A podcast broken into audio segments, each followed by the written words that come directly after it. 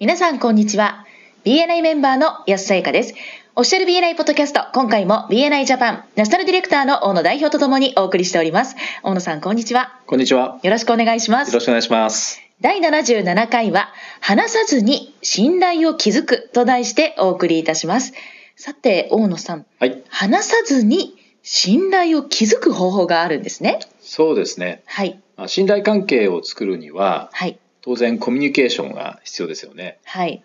で、コミュニケーションといったときに、はい、大きく分けて、言語でのコミュニケーションと、まあ非言語、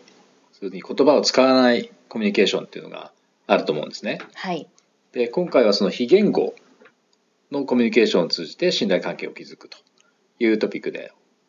考えていきたいと思います。はい、例えば BNI のチャプターミーティングにおいてはウィークリープレゼンテーションそしてメインプレゼンテーションはもちろんはい、ミーティングの他のセクションにおいてもどんな非言語のコミュニケーションを取るかによって信頼関係を作ったり逆に壊してしまったりするというのが今日のテーマですはい、非言語のコミュニケーションにはいくつか種類がありますけれどもはい、よく言われるのは3つまずその視覚的要素こう目に見える要素ですよねはい、例えばその人の表情笑顔だったり眉間にシワを寄せてるとかですねはい、あとうなずきなんていうのも視覚的な要素になりますねはい、そして聴覚的要素耳で聞こえるものですから例えば声のトーンだったりとか声の高い低いそれからテンポとかリズムですねはい、言葉なんかもそうですよねそうですね。 3つ目が身体感覚的要素例えば握手だったりハイファイブとか、まあ、日本語でいうハイタッチですかねはい。あとハグなんかもここに入ってきますよねああ、そっか。なるほど。その中でも今日取り上げたいのはですね一番最初の視覚的要素ここについて考えていきたいと思いますはい。一つ私のエピソードをご紹介させていただいてもいいですかはい。私のですね学校時代の友人がはい結婚式を挙げるというので、披露宴に呼ばれて行ってきたんですねはい。で、まあ、披露宴といえばスピーチがつきものじゃないですかそうですね。はいで学校の友人だったのではい。実はあの学校の先生がやっぱり呼ばれていてですねはい。もう当時はえーっと退職されていたんですけれども、はい。まあ、恩師ということでスピーチをされてたんですねはい。でその披露宴が無事終わってですねで帰りがけにその先生に声をかけられたんですよはい。ちょっと怖い感じで「そこのあなた」って呼び止められたんですねおお。 「はい何でしょう?」みたいな感じではい。振り向いたらですね「あなたの人の話を聞く姿勢!」って怒られると思って怖くなったんですけど「素晴らしい!」って言われたんですよね。おお。でそれも聞いてまあほっとしたわけなんですけれども、はい。あの特に自分としてはそそれほど意識してたわけじゃないんですけども確かに当時からの私の心がけとしてはい。話を聞く時にはその人に正対してでできるだけねはい。なので椅子もその人の方に向けて話を聞くっていうことは心がけてた記憶があるんですけど、はい。話し手であった先生からですね帰りがけに声をかけられるほどのはい。違いを作ったっていうのが一つ驚きだったんですよね。そうですよね。なかなかないですよね。結婚式のスピーチを聞いていて、はい。そのスピーチをされた方が気に留めてくださるっていうのは、確かに。あまり聞かないですね。そうですよね。まあそれから私も、まあ、BNI の関係で、ね、人前で話をする機会が増えましたけども、はい。まあ、自分でやっぱり体験してみて話す側としていろいろ体験を積んできてはい。その時の先生の反応の理由が分かったような気がしますね。ああ、そうですよね。うんはい。要は話し手じゃなくても聞き手側でもその話し手とですね言葉を使わずに信頼関係を短時間で作るっていうことがはい可能なんだっていうことを体験したわけなんですよね。素晴らしい体験ですね。ではもう少し具体的に聞き手としての非言語コミュニケーションを考えてみましょうか。はい。例えばあの聞く時の姿勢ですよね。はい。例えば座る姿勢、えー体の向き先ほど私が言ったようなね正対しているのか蓮に構えているのか後ろ向いてしまっているのかみたいなところですね。はい。あと前のめりに聞くのとあるいはその背もたれにこうもたれかかって聞いてるのではやっぱり全然違う結果をもたらしますよね。そうですね。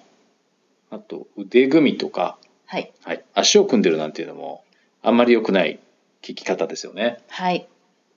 頬杖なんていうのもあ似合う人もいるかもしれませんけどもあ。あんまり一般的には良くないですよね。そうですね。あと大切な要素どんなのありましたっけ例えば、うなずく。うんこれは大切ですよね。はい。誰もうなずいてくれないっていうとかなり話し手ははい。不安になってしまうと思うんですけど、理解してくれてるのかなっていう不安がよぎりますね。うんうなずいてくれる人がいるとついついその人に向かってねこう一生懸命話したくなっちゃいますよね。そうですね。それから話し手とのアイコンタクトっていうんですかねよく話し手としてのアイコンタクトは大事だって言われますけれどもはい。聞き手としてのアイコンタクトもすごく大切だと思うんですね。はい。逆にこう目をつむって聞いてる人も時々見かけたりしますけどします。聞いてくれてないとかはい。あー関心がないのかなとかってやっぱり不安になってしまいますよね話し手の方としてはね。そうですね。あとメモを取ってくれない、ああ。はい。うん、ありますあります。事例言いますか例えば、はいチャプターミーティングの時にウィークリープレゼンテーションがありますけれども、はい、その時に例えば私がプレゼンをしました、うんで自分の席に戻ってきたら周りのメンバーが自分のところに何もメモを取ってくれていないとあーはい、すごく寂しくなりますへこみますよね。へこみますねうんだからやっぱりメモを取ってくれているっていう姿勢って話してからするとすごくありがたいうん行動なのかなって思います、そうですねはい部屋中がうなずいてる人とメモを取ってくれてる人ばかりだといいですねあー。いいですねあとチャプターミーティングでもたまに見かけたりとかあとワントゥーワンで目にすることもあるんですけどもはいかかってきた電話に出てしまうっていう、あはい、ーはいこうねそう部屋を出てしまったりとかはいいうことが見受けられるとちょっと残念ですよねもったいないですねそうねまあそれに絡んで離席する、はい席を離れてしまうとかは部い屋出てってしまうっていうのもマイナスの非言語コミュニケーションの一つの形になってしまいますよね。そうですねと最近やっぱりどうしてもスマホがこれだけ普及しているとはい携帯をいじっているっていうねいじりながら聞いてるのか聞いてないのかわからないっていうよう聞ない状て況がないのかなって思っちゃいますようんね。そうですよねはい。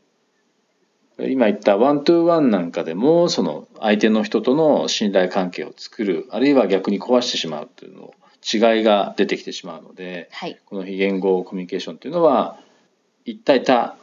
だけじゃなくてねワントゥーワンでも大切な部分になってくると思いますよね。そうですね。実は講師トレーナーとの関係っていうのはですね簡単に作れると思うんですよねはい。この非言語コミュニケーションを使えば、そうですね。はい、講師殺すには刃物はいらないなんていう言葉を聞いたことがありますけれどもはい。もう一発一コロだと思い ます。はい。それではそろそろ終わりに近づいてまいりましたが、はい大野さんからメンバーの皆さんへメッセージはありますかはい、